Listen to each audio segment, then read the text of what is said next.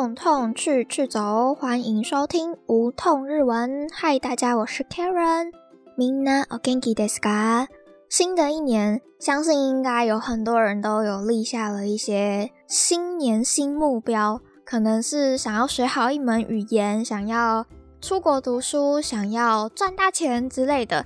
有立下学语言这个目标的人，应该占多数，所以想说可以做一个。跟自学日文的一些免费资源，对大家来说蛮实用的主题。刚好身边最近也有一些朋友有在询问，说我有没有推荐一些学日文的资源，然后就仔细想了一下，初学日文的时候确实有受到蛮多帮助的。那些网络上的免费资源，大家真的一定要一传十，十传百，让更多人知道这个免费佛心的资源。在开始之前呢，想要先来感谢一下正成集团，它提供我麦克风，让我可以在家自由的录音。如果有影视器材啊、灯光器材的话，大家都可以到正成购物去选购哦。然后我们就继续进入我们节目的内容。今天想要推荐的第一个免费资源是音速日语。如果你有先上网看过。你要学日文的话，有没有什么建议的话？它应该会算是蛮前面出现的一个推荐名单。我自己会推荐的原因主要有三个。第一个原因是因为它的文法解释浅显易懂。学一个文法最害怕的就是文法本身已经很难理解了，然后你又看到很复杂的解释的话，你一定会更看不懂，对吧？所以这个。网站最厉害的地方就是它的文法解释非常的浅显易懂。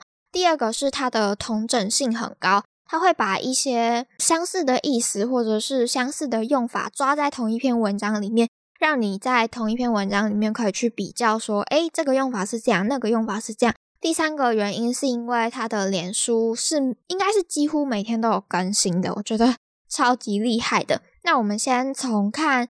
这个网站的特色开始，这个网站它基本上包含了 N 五到 N 一的文法解释，通通都有。然后我会使用这个网站的方式，我记得我大一的时候，那时候在上课的时候，有时候可能稍微恍神了一下，就没有听到老师的解释，或者是老师的解释可能有点太抽象了，我我的理解能力没有办法理解老师的说明的时候。我就会把我不知道的那个文法拿去喂 Google，喂 Google 的意思就是说，嗯，假设我看不懂你自己的这个文法的意思，那我的方法会是在 Google 上打下你自己的，然后再加上音速日语，通常你就会看到音速日语对于这个文法的解释。那刚刚前面有说到，这个网站里面从 N 五到 N 一的文法几乎都有，对吧？所以呢，如果你没有买参考书，然后你又是初学日文的阶段的话，可以跟着这个网站旁边分类的那边，从 N 五的文法开始看。你如果连五十音都还没有背过的话，也可以看旁边分类的那边也有五十音的教学。我觉得非常的完整。你从初学到 N one 这个区间，初阶到中阶到高阶，这个网站都有包含了很多的教学，非常的丰富。如果你想要看轻松一点的教学的话，他们的脸书也几乎每天都有更新一些学习的资源。比如说，我很常会看到的就是他们会有设计一个情境的日语，然后挖了一个空格。然后问说为什么会觉得这个句子怪怪的呢？下面留言处就会有文章可以点进去看，它是怎么解释关于这个用法。除了文法的教学之外，其他的像是生活上的应用啊、情境日语都有包含到，我觉得算是蛮完整的一个网站，非常推荐给大家去看看。然后，如果你觉得他们网站很不错，你想要很系统性的学会日文的话，愿意氪金的话呢，他们也有卖一些线上课程，还有日文的教材，就留给大家去看看啦。第二个想要推荐给大家的叫做时雨之丁，这个会想要推荐的原因，第一个是因为它的文章排版很舒服。第二个是 N 三以下的文法，它都有整理的很清楚。第三个原因是因为它适合中阶跟初阶的学习者。这个网站的特色是它的整个底的背景都是黑色的。我刚学日文的时候呢，我遇到不会的文法的时候，我也会像我刚刚前面说到的那个喂 Google 的这个方式去学习，我就会两个交替着看。比如说像前面提到的那个你自己得的用法，我去看完音素的说明之后，我也会再去看一次时语的说明，就等同于是你在学习同一个文法，但是你透过。音素跟时语两个不同作者之间，他们对于这个文法的说明之后，会有更完善的了解。那他们两个文笔都是蛮平易近人的，可以把一个比较复杂的文法整理出一个脉络，让你更好的去学习文法。所以蛮推荐给大家的。如果是 N 二以上的话，就欢迎大家氪金去支持一下时雨。我觉得时雨的文章都很赞。如果提到免费学习资源的话，很大众会提到的都是音素跟时雨。不知道他们到底要怎么赚钱呢？这超级佛心的。接下来想要推荐的都是 YouTube 频道。第三个要推荐的是出口人老师的 YouTube 频道，叫做出口日语。会想要推荐的原因之一，是因为这个老师他是日文母语者嘛。如果你用日文母语者的日文去学日文的话，那可以增加你的听力，对吧？而且我觉得出口人老师他每次影片都笑笑的，看起来就是一个很慈祥的老师，还蛮可爱的。如果跟着他学日文的话，会不会就是也觉得啊，好像日文也没有那么难了？再来想要推荐的原因，是因为这个频道里面从 N 五到 N 一都会有。我来推荐大家两个我觉得不错的播放清单。第一个是大家的日本语文法解说，这个播放清单里面。如果你有买大家的日本语的话，你可以跟着老师一起在课堂里面用这本教材去学习。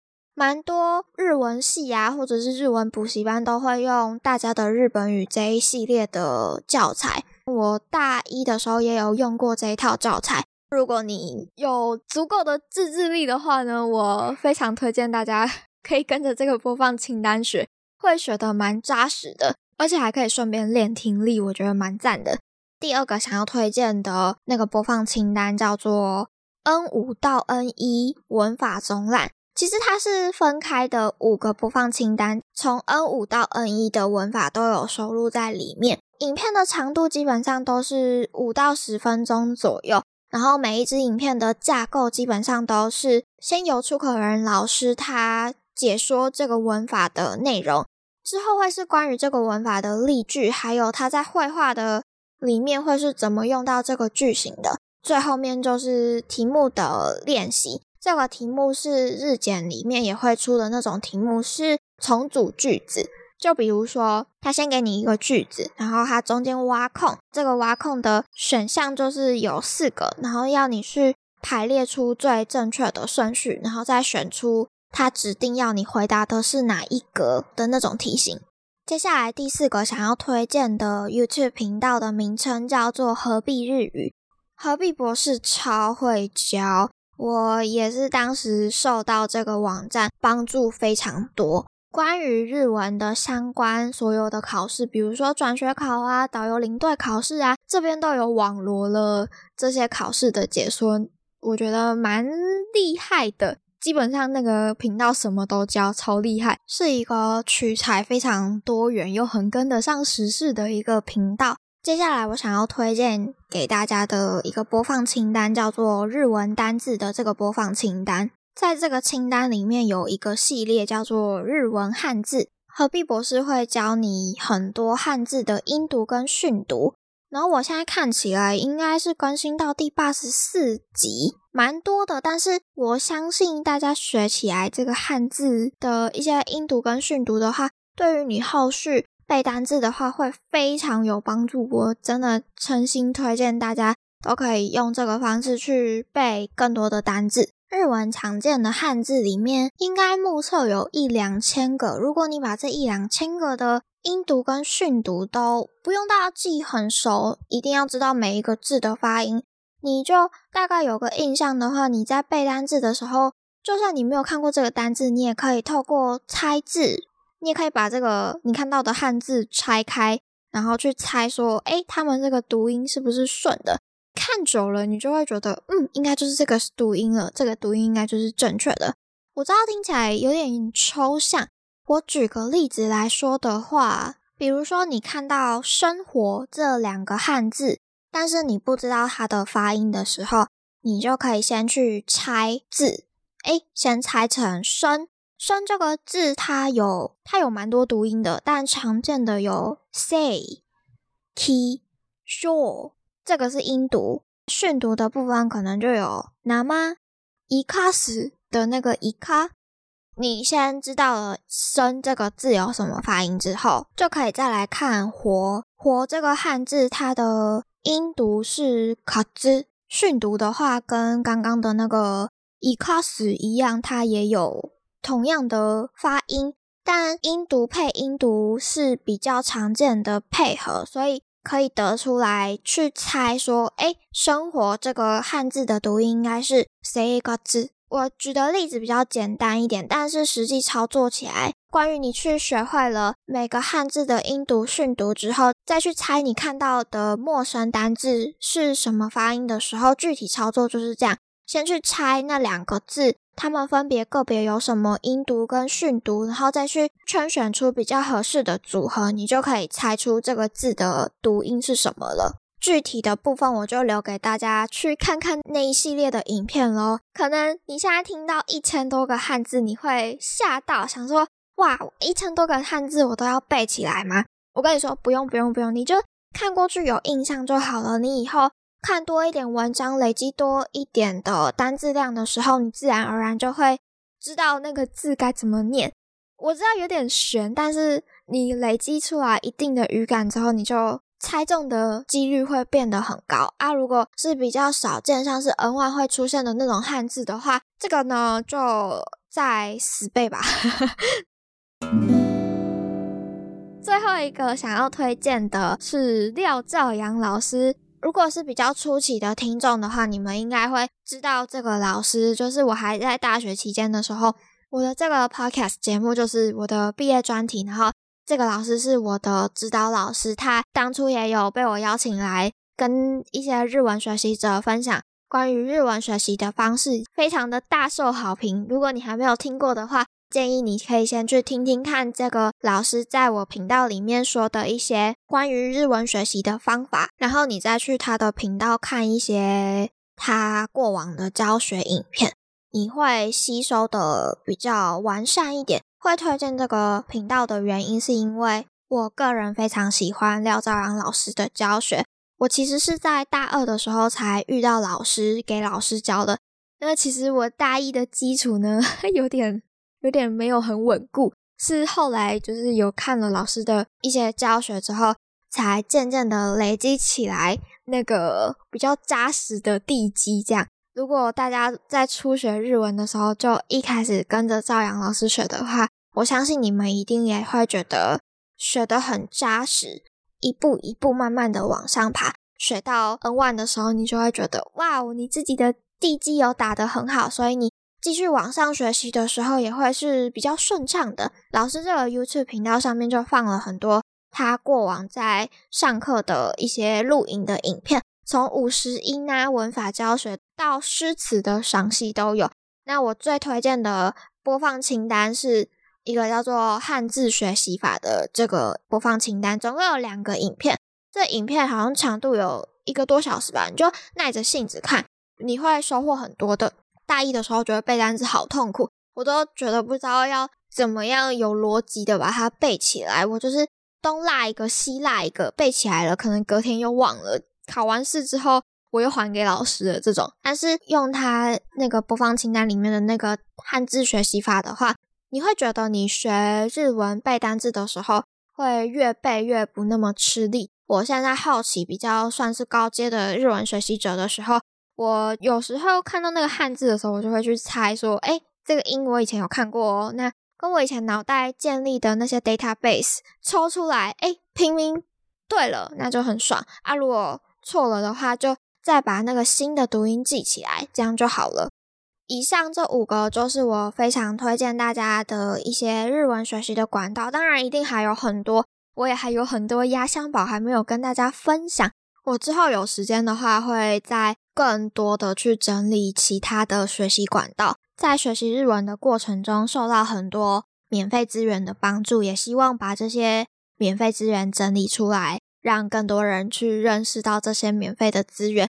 这些真的是佛心来着，太感谢他们这些管道了。我有把今天的内容写成一篇文章在我的 Medium 上面，我也会把这篇文章的链接贴在这一集节目的资讯栏里面，你们可以点进去搭配着听，或者是去看文字版的解说，然后上面也都有那个各个网站的链接，提供大家更方便的去看看这些我推荐的免费资源。然后我想要跟所有在自学日文的大家说一声加油，你们真的超级棒！我觉得自学日文是一个漫漫长路，需要很大的热忱跟动力才有办法继续向前。我之后也会陆陆续续推荐大家一些我平常有用到的学习资源，让大家在慢慢学习的路上呢，有无痛日文陪着大家。那最后，如果你有喜欢无痛日文的话呢，请大家帮我去 Apple Podcast 给我五星评分，你的支持就是我最大的动力。那平常我也会在我的 IG 啊，还有脸书上面更新一些我觉得蛮有趣的文章啊，或者是我最近在做些什么事情。在我还没有更新新节目的日子里呢，你们可以来我的 IG 跟脸书逛逛。你们打无痛日文就会找到喽。那我们就下一集见喽！我会继续推出更多有趣的内容给大家。祝大家学日文都一切顺顺利利，拜拜。